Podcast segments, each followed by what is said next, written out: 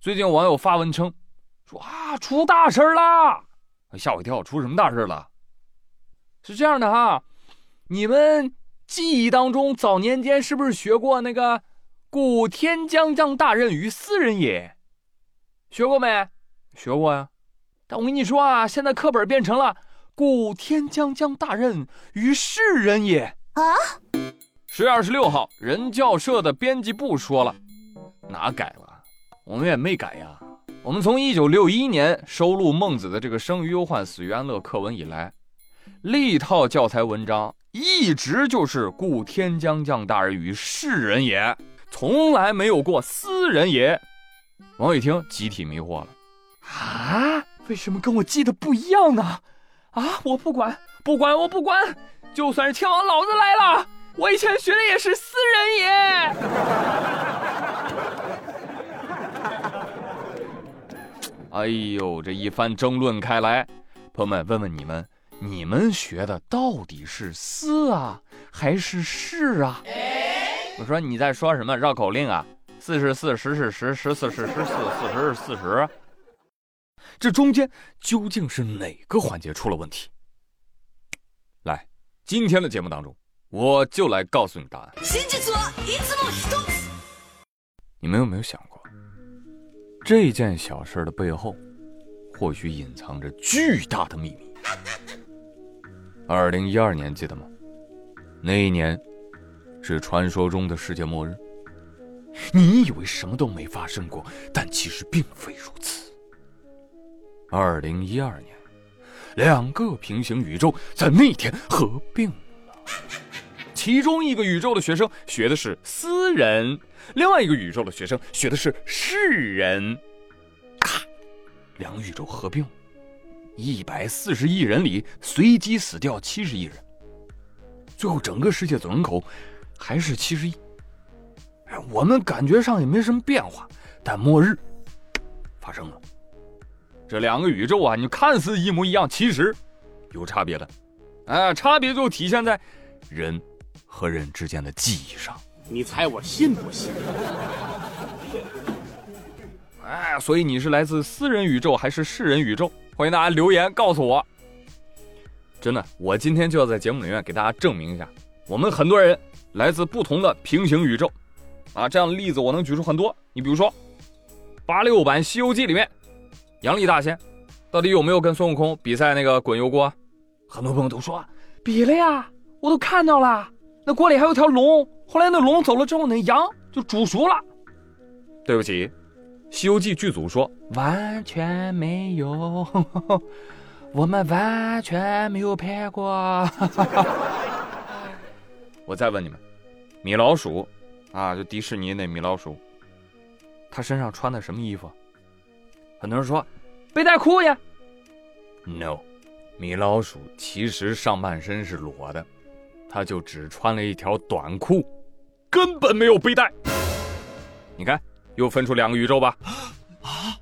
还有，有一部电影，它的名字叫《那些年我们一起追过的女孩》，对不对？不对，那部电影叫《那些年我们一起追的女孩》。好，还有一道歌曲题：五十六个民族。五十六枝花，请问这句歌词唱错了没有？他说没毛病啊。No，正确的歌词是五十六个星座，五十六枝花。你们是不是记得都是五十六个民族，对不对？对呀。哎，其实是星座，有俩平行宇宙啊。再问你们一个古诗题：是两个黄鹂鸣翠柳，还是两只黄鹂鸣翠柳呢？怎么说？那当然两只了。No，是两个。What the fuck？好了，我不需要再举例子了，我已经证明了平行宇宙的存在。来，就说说你们是哪个宇宙的吧。好了，不逗你们了，哎，说点正经的啊。到底是私人还是世人？教科书上是世人。那为啥你会记得是私人呢？哎，八成跟很多的教辅书籍杂志或者某些影视剧都有直接关系。因为私人出现的次数和频率太高了，导致你的大脑默认了。哎，包括以上我举的很多的例子啊，就是人的大脑啊会自动脑补很多东西，它会自我建立一个链接。你比如说五十六个星座，大家默认五十六就是一定跟民族连在一起。大家听到黄鹂鸟就默认为它是论知的。嗯，其实要我说啊，争论这个私人还是世人呢，哎，其实意义也不大，因为私和世这两个字表示的都是这的意思。而在很多的古代文献当中呢，确实也有人把这两个串用，可以说这是一个上古时期的争论，延续到了现在又重新发酵了一次而已。反正日常生活当中呢，你爱怎么说怎么说，记得考试的时候写“天将降大任于世人也”，就对了。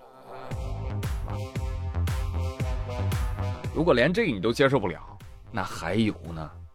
那还有下面这些，你不得崩溃啊？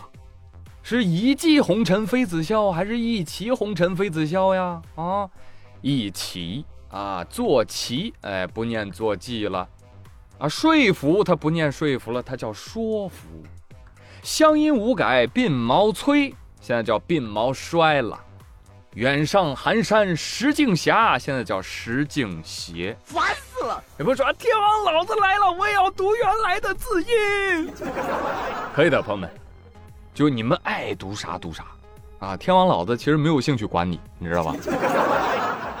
但是小朋友们考试的时候一定要记得写正确答案哦。毕竟多考一分干掉千人呐！看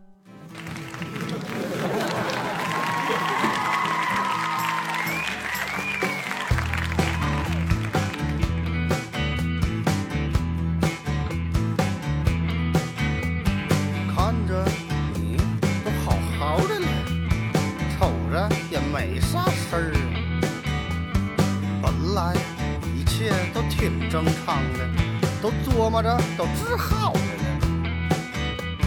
趁。人不注意，你又搬个小板凳儿，坐在马路当巴尖儿里，张嘴看着天儿。